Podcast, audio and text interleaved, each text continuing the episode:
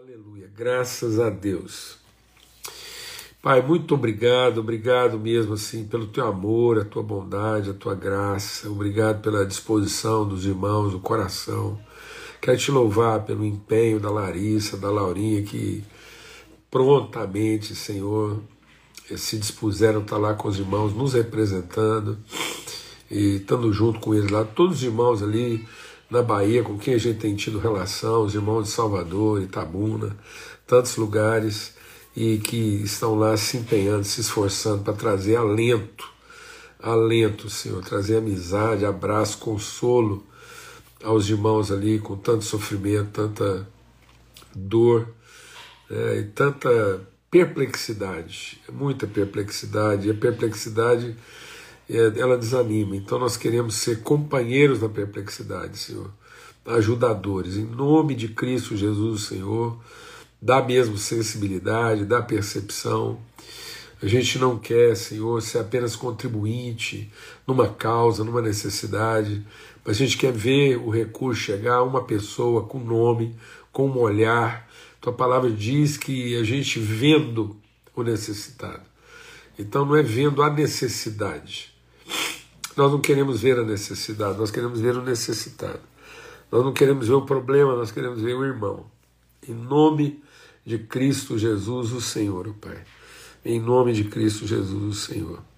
Amém e amém. Graças a Deus. A gente vai estar meditando um pouquinho mais sobre isso. É. Aí, ó, pessoal lá do Fim Social, lá, Sal da Terra. Abração, saudade, né? Faz tempo que a gente não encontra, tão, tão perto lá e e faz tempo que a gente não, não encontra. Tá bom? Eu vou tirar os comentários aqui momentaneamente, depois a gente volta, tá ok? Então, quero ler com vocês um texto é, meditando sobre essa questão da correspondência, né? Da gente, assim como meu pai me enviou, eu envio vocês.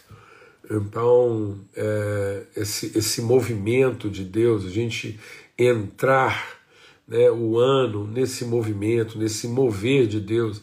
Às vezes a gente fala um mover de Deus. E às vezes a gente pensa que o mover de Deus é uma chacoalhada, né? Não.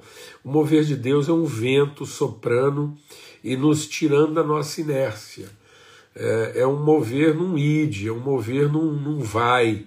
Né? Quem irá? Né? Então vai. E então esse mover do Espírito lá com Abraão, o mover do Abraão foi sai de, vai para. Então sempre que o Espírito Santo de Deus se move, ele não move numa numa numa agitação, né? ele move numa direção. Então é um deslocamento direcionado. O Espírito Santo ele não vem agitar. E às vezes a gente pensa que o avivamento é uma agitação, né? uma, um, um frenesi, um êxtase. Não. O, o movimento do espírito ele, ele tira de e leva para. Né? Então é um, é um, é um onde de Deus, é um, é, um, é um direcionamento, é um sentido, é um propósito. Existe uma expressão em inglês que eu até gosto muito quando a gente morava lá, achava interessante essa expressão, né? que é a nossa expressão a propósito. E eles usam lá o a propósito, eles usam a expressão by the way. Então, by the way no sentido pelo caminho, né? no caminho, a caminho, a propósito.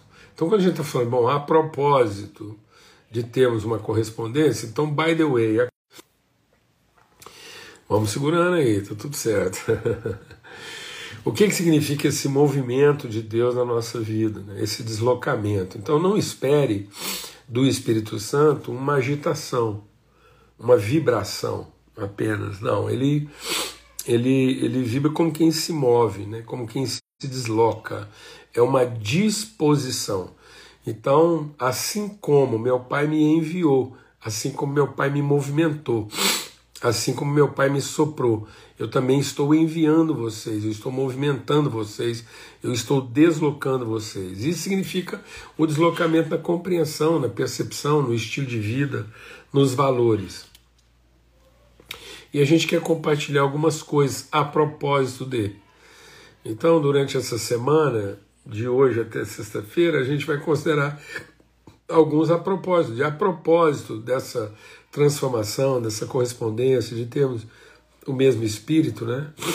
O que que isso significa em termos de, de deslocamento da nossa vida, né? O que que significa em termos de evolução de alguns conceitos? Então nós temos que evoluir nos nossos conceitos, nós temos que evoluir na nossa compreensão. Nós temos que evoluir no nosso entendimento, no nosso discernimento. Então, não é eu me entusiasmar com Deus, não é a ideia de que eu vou receber Deus e ele vai produzir em mim um entusiasmo, não. Ele vai produzir em mim uma motivação, uma, um deslocamento, um movimento em direção a. E aqui em Marcos capítulo 12, existe uma situação aqui muito interessante que é bem conhecida de todos. Marcos 12, a partir do verso 41. Estando Jesus assentado diante da arca do tesouro, observava o modo como a multidão lançava o dinheiro na arca do tesouro. E muitos ricos depositavam ali muito. Vindo, porém, uma viúva pobre, depositou duas pequenas moedas, que valiam cinco réis. Chamando seus discípulos, disse-lhes: Em verdade vos digo que essa pobre viúva depositou muito mais do que todos os que depositaram na arca do tesouro. Porque todos ali depositaram do que lhes sobejava, mas essa, da sua pobreza, depositou tudo o que tinha, todo o seu sustento. Irmãos, a gente compartilhou algo na, na, na nossa reflexão de ontem, que é, by the way, né, a propósito. A propósito desse movimento de Deus na nossa vida, nós precisamos reconceituar essa questão de pouco e muito. Né? Para Deus não há pouco e muito. Deus, Deus não quantifica. Vou falar bem devagar. Deus não quantifica o nosso esforço. Deus qualifica o nosso esforço. Deus não quantifica o nosso trabalho. Não é uma questão de remunerar, é uma questão de se identificar. Deus não contratou empregados para remunerá-los. Deus chamou filhos para conhecê-lo.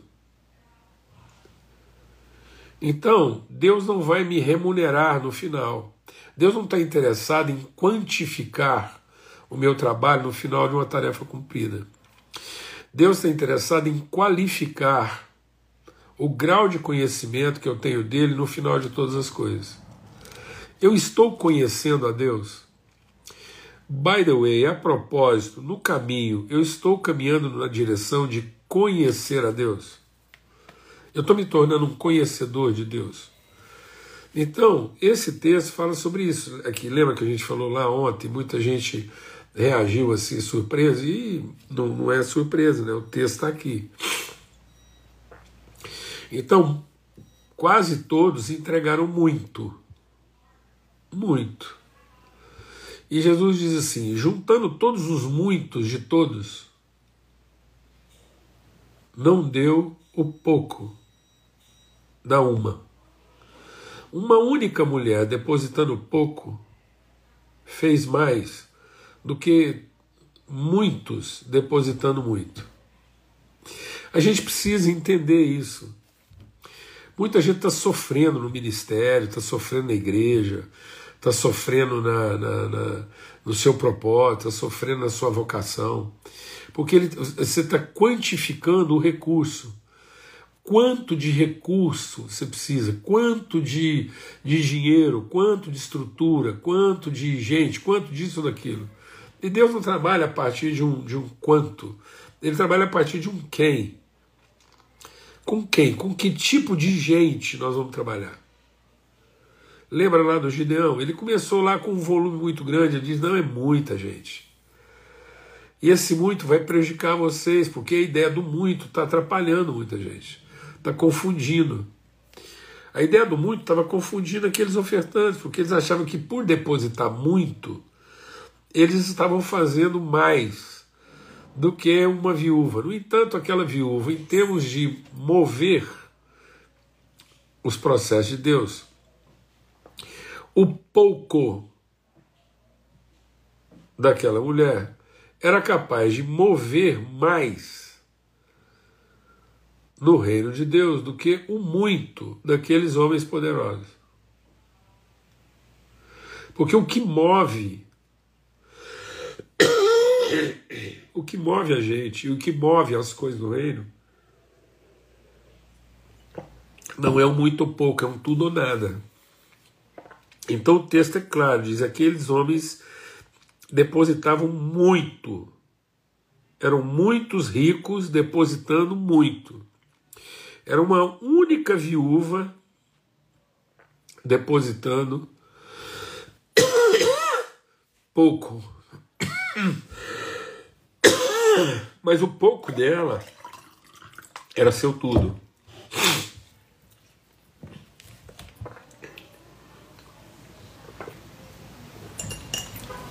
Então, o pouco, quando é tudo, movimenta mais do que o muito, quando é.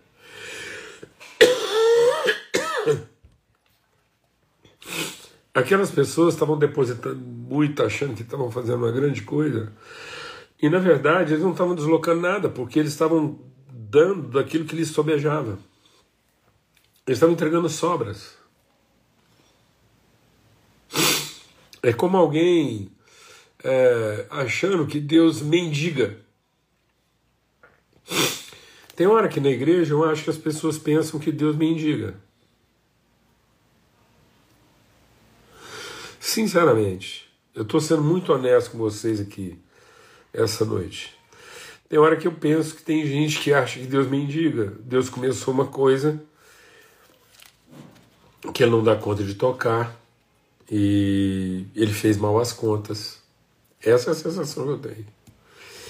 Às vezes eu olho para algumas pessoas eu penso assim, elas acham que Deus começou um negócio, ele fez mal as contas, agora ele está convertendo. Algumas pessoas que tiveram sucesso no seu negócio, desculpa, um sucesso maior do que o dele, e agora ele precisa que essas pessoas invistam no negócio dele, porque senão o negócio dele não vira, não. Então tem muita gente achando que o negócio de Deus não vai virar se ele não fizer um tipo de oferta, um tipo de contribuição. Porque essas pessoas trabalham numa mentalidade de quantificar. Elas estão quantificando as coisas, elas pensam, bom, o de Deus é o de Deus, o meu é meu, e agora eu vou transferir uma parte daquilo que é meu e vou ofertar lá no negócio de Deus, porque se eu não ofertar no negócio de Deus, ele não vira, não. Isso, amados, pode parecer uma coisa muito simples, mas. E você fala, não, mas isso é um exagero, mas eu vou dizer uma coisa. É isso que está na mente das pessoas. E o problema não é, é o fato de às vezes você está entregando muito, achando que é muito, mas não é tudo. Porque quando você for relacionar com Deus, é nessa perspectiva que você vai pensar também. Que Deus é capaz de fazer muito por você, mas não tudo. Por isso que a gente se desespera. E se Deus chegou no limite do que ele poderia fazer por mim? E se Deus chegou no limite do que ele estaria disposto a investir na minha vida? Ou na visão que ele me deu? Então tem hora que eu acho que a gente não percebe, mas o maior prejuízo que Deus está dizendo é o seguinte: esse modo de pensamento, essa forma de pensamento, ela não ela não está prejudicando os negócios de Deus. Ela está prejudicando os nossos negócios. Porque a gente acha que Deus, uma hora, vai chegar no seu limite de muito. Porque na vida, na relação dele conosco, o seu limite não é tudo. Sendo que a palavra de Deus diz que ele amou de tal maneira que ele deu o seu filho. Depois, Paulo escrevendo sobre isso, ele diz: tudo, tudo que é necessário, a vida, a piedade, ele já nos deu. Pedro fala a mesma coisa. Os apóstolos falam a mesma coisa. Tudo, tudo. Ele já nos abençoou com toda sorte de bênçãos espirituais nos lugares celestiais. Toda sorte. Ele que é poderoso para fazer muito mais além daquilo que pedimos ou pensamos. Tudo que é necessário, Pedro fala. Então, assim, Deus trabalha conosco numa perspectiva de tudo. Por isso que ele diz. Então, Jesus estava ali observando o modo, a maneira como essas pessoas colocavam seus recursos na presença dele. Qual é a maneira, né? É, nós estamos nos relacionando com Deus numa maneira correspondente. Ele nos amou de tal maneira, ele nos entregou tudo. Então, se eu não entendo isso da minha parte para com Deus, é porque eu não entendi da parte de Deus para comigo. Amém, amados? Em nome de Cristo Jesus, Senhor, pelo sangue do Cordeiro. Então, não pense, porque isso é muito grave na nossa vida. Às vezes é aí que nós estamos fracassando. É nessa ideia de muito que a gente fracassa. Às vezes a gente não fracassa na ideia do pouco, a gente fracassa na ideia do muito. Porque você vai desanimar por quê? Porque você acha que já fez muito. Você vai desistir por quê? Porque você acha que já fez muito. Você se cansa, se desaponta e se amargura porque acha que já deu muito. E esse remanescente que a gente segura, que a gente guarda para si, é que corrompe tudo o resto. Essa ideia né, de que Deus quer o meu muito e não o meu tudo. Ah, eu já fiz muito por essa relação, eu já fiz muito por essa igreja, eu já fiz muito por esse ministério, eu já fiz muito. E às vezes as pessoas, ao pensar que estão fazendo muito, elas não estão fazendo de fato o tudo que precisam fazer. Inclusive, às vezes, corrigir, disciplinar, exortar. O tudo envolve, inclusive, o desgaste. Às vezes você fala, ah, minha relação começou a ficar desgastada. Às vezes agora que ela vai funcionar, porque é no desgaste que o irmão afia o outro irmão. Né, numa relação que está se desgastando que às vezes eu vou ter que enfrentar, vou ter que corrigir, exortar, confrontar, ter conversas difíceis, que eu vou entregar o tudo que eu não quero entregar, porque eu quero entregar só aquilo que sobeja, só aquilo que não me custa. Às vezes eu oferto um relacionamento achando que eu ofertei muito, eu falo, ah, já ofertei muito. Você ofertou muito em cima daquilo que não te custa. Porque às vezes o que precisava ofertar, que é uma conversa difícil, um confronto, um tratamento, né? uma disciplina, a gente evita. E evita por quê? Porque acha que já fez muito e não quer fazer tudo. Amém, irmãos? Em nome de Cristo Jesus, assim como meu Pai movimentou a minha vida, assim como meu Pai me enviou, assim como meu Pai é, é, me, me destinou, me colocou no caminho, no propósito, eu também estou colocando vocês nesse propósito o propósito de sermos desenvolvidos, de sermos transformados ao tudo de Deus. Deus não quer muito da nossa vida, Deus quer tudo. E esse tudo não significa é, é, não, não quantifique esse tudo. Qualifique esse tudo. Qualifique o seu tudo. O tudo de Deus não é a quantidade do que você já deu, é a qualidade do que você está entregando. O tudo de Deus daquela mulher não era a quantidade, era a qualidade. Ela foi lá e assumiu o risco. Ela revelou a sua absoluta dependência de Deus. É isso. E nas relações, no ministério, no trabalho, na vida, em todas as áreas, nós precisamos revelar a nossa absoluta e incondicional dependência de Deus.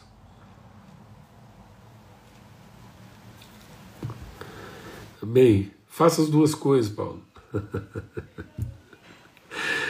com certeza você pode fazer as duas coisas.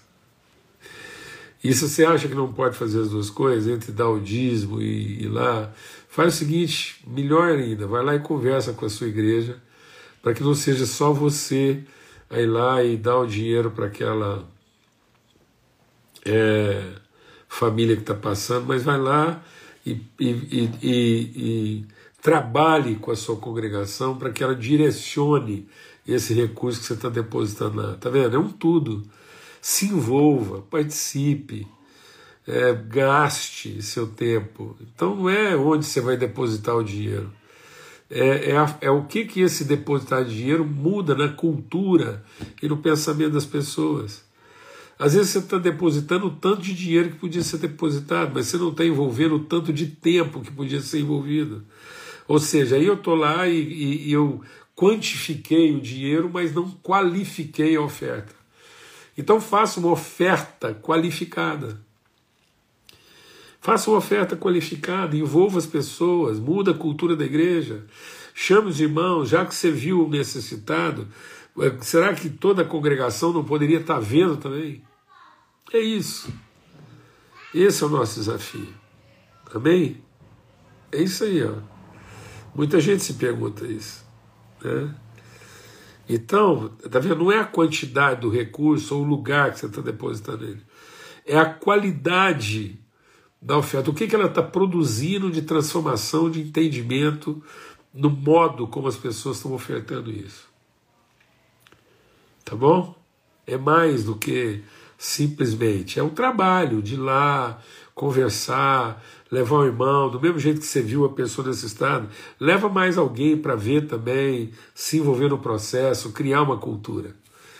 Graças a Deus, tá bom? A gente vai continuar nossa reflexão aí, né? Assim como e a propósito, by the way, a gente quer ir sendo transformado nesse assim como e ser direcionado por Deus aquilo que é o propósito dele para a nossa vida, tá bom? Um forte abraço, fica na paz, até amanhã, se Deus quiser, tá bom? Fica na paz.